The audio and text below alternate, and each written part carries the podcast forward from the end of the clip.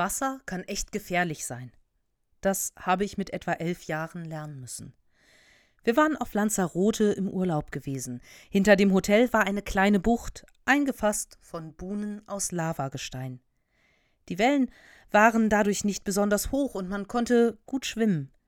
Wir waren schon eine Woche da gewesen, als ich beim Schwimmen plötzlich gemerkt habe, dass die Strömungen an diesem Tag irgendwie anders waren als an den Tagen zuvor. Stärker. Es war anstrengender zu schwimmen. Ich wollte mich hinstellen, um auszuruhen, und bekam meine Füße nicht nach unten. Die Strömung war zu stark. Dann sah ich meinen Vater am Ufer stehen und heftig gestikulieren. Es dauerte einen Moment, bis ich verstand, die Strömung trieb mich auf die scharfkantigen Lavafelsen zu. Mit aller Kraft bin ich gegen die Strömung angeschwommen. Ich hatte Panik, in der Brandung auf den Felsen zu landen. Ich glaube, ich bin nie wieder in meinem Leben so schnell geschwommen. Und beten gelernt habe ich an dem Tag auch noch einmal neu. Wenig später an dem Tag hatte eine junge Frau nicht so viel Glück wie ich. Sie trug Prellungen und Schnittwunden von ihrem Aufprall auf den Felsen davon. Wasser kann gefährlich sein, seine Kraft unvorstellbar. Das haben die Menschen an der Ahr und der Erft im vergangenen Jahr auf dramatische Weise erleben müssen. Wie unaufhaltsam und unerbittlich sich Wellen auftürmen und ihren Weg bahnen, mussten die Menschen rund um den Pazifik nach dem verheerenden Vulkanausbruch vor Tonga vor wenigen Wochen erleben. Die Macht und Gewalt von Wasser kann beängstigend sein. Das müssen immer wieder auch erfahrene Seeleute erleben, so wie Petrus im heutigen Predigtext. Ich lese aus der Übersetzung der Basisbibel aus dem Matthäusevangelium. Dort heißt es: Sofort danach drängte Jesus die Jünger, in das Boot zu steigen. Sie sollten an die andere Seite des Sees vorausfahren. Er selbst wollte zuerst noch die Volksmenge verabschieden. Als die Volksmenge weggegangen war, stieg er auf einen Berg, um in der Einsamkeit zu beten. Es war schon Abend geworden, und Jesus war immer noch dort allein. Das Boot war schon weit vom Land entfernt. Die Wellen machten ihm schwer zu schaffen, denn der Wind blies direkt von vorn. Um die vierte Nachtwache kam Jesus zu den Jüngern. Er lief über den See. Als die Jünger ihn über den See laufen sahen, wurden sie von Furcht gepackt. Sie riefen das ist ein Gespenst. Vor Angst schrien sie laut auf. Aber sofort sagte Jesus zu ihnen Fürchtet euch nicht, ich bin es. Ihr braucht keine Angst zu haben. Petrus sagte zu Jesus Herr, wenn du es bist, befiehl mir über das Wasser zu dir zu kommen. Jesus sagte Komm. Da stieg Petrus aus dem Boot, ging über das Wasser und kam zu Jesus. Aber auf einmal merkte er, wie stark der Wind war. Er bekam Angst. Er begann zu sinken und schrie Herr, rette mich. Sofort streckte Jesus ihm die Hand entgegen und hielt ihn fest. Er sagte zu Petrus Du hast zu wenig Vertrauen. Warum hast du gezweifelt?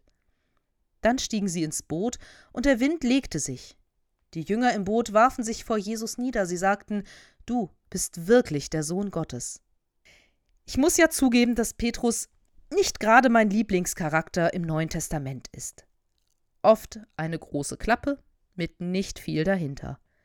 Auch in dieser Geschichte nimmt er den Mund doch ein wenig voll.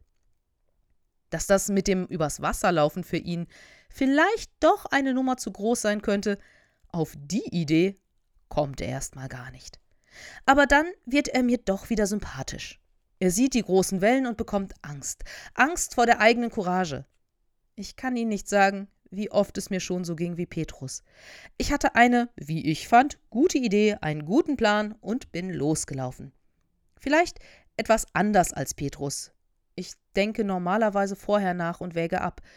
Aber dann kommt eben der Punkt, an dem man losläuft. Einfach so, mehr oder weniger gut vorbereitet. Die ersten Schritte, die erste Zeit denkt man sich, ha, das geht ja ganz gut. Und dann passiert irgendetwas. Man sieht den Sturm und die Wellen und bekommt Angst. Mir ging es so, als ich mit 19 Jahren bei meinen Eltern ausgezogen bin, um in Braunschweig zu studieren.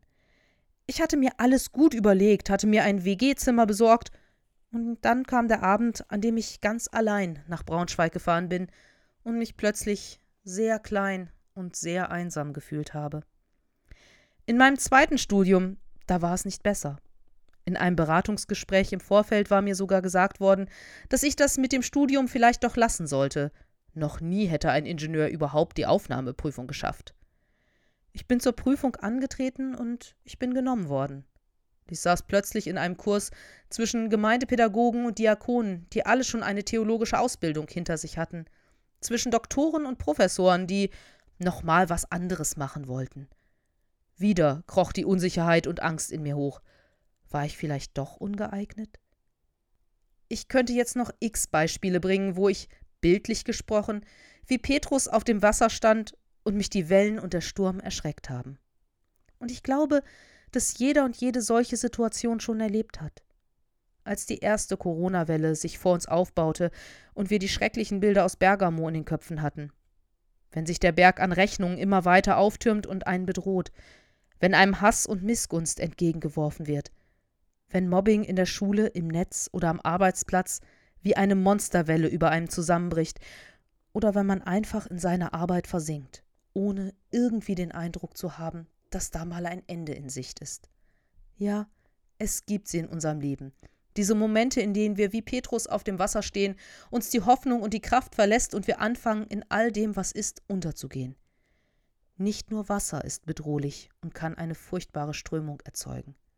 Das können auch andere Menschen sein oder Lebensumstände. Und ich glaube, dass Petrus in dieser Not dann ein Vorbild sein kann. Er macht in dieser Situation das einzig Richtige. Er ruft um Hilfe. Da kann ich mir noch eine gehörige Scheibe von ihm abschneiden. Wenn es etwas gibt, was ich nicht besonders gut kann, abgesehen von Blumen am Leben zu erhalten, dann ist es, um Hilfe zu bitten. Ich kann nicht einmal sagen, warum das bei mir so ist. Vielleicht ist da die Angst, als dumm, unfähig oder faul abgestempelt zu werden. Vielleicht bin ich auch einmal zu oft enttäuscht worden. Jedenfalls fällt es mir schwer, um Hilfe zu bitten. Und ich weiß, dass es vielen anderen Menschen nicht anders geht. Aber Petrus ruft ja auch nicht einfach so um Hilfe. Er bittet, er fleht Jesus an. Und dieser hilft auch. Er hält ihn fest und lässt ihn nicht untergehen. Er hilft ihm wieder ins Boot hinein. Nun steht bei unseren Unternehmungen in dieser Welt Jesus nicht direkt neben uns, um uns vor Schaden zu bewahren. Wir können beten, bitten und flehen. Er würde uns nicht so wie Petrus aus dem Wasser fischen. Das musste ich auch schon am eigenen Leib erfahren. Aber ich glaube, und da kann ich mich nur Dietrich Bonhoeffer anschließen, ich glaube, dass Gott auf unsere Gebete und unser Flehen antwortet. Ich glaube, dass er uns für jede Situation, für jeden Sturm und jede Welle, die auf uns zurauscht, Kraft schenkt. Kraft, in dieser Situation klarzukommen. Das bedeutet nicht, dass immer alles in unserem Leben gut gehen wird, wenn wir nur kräftig genug darum beten.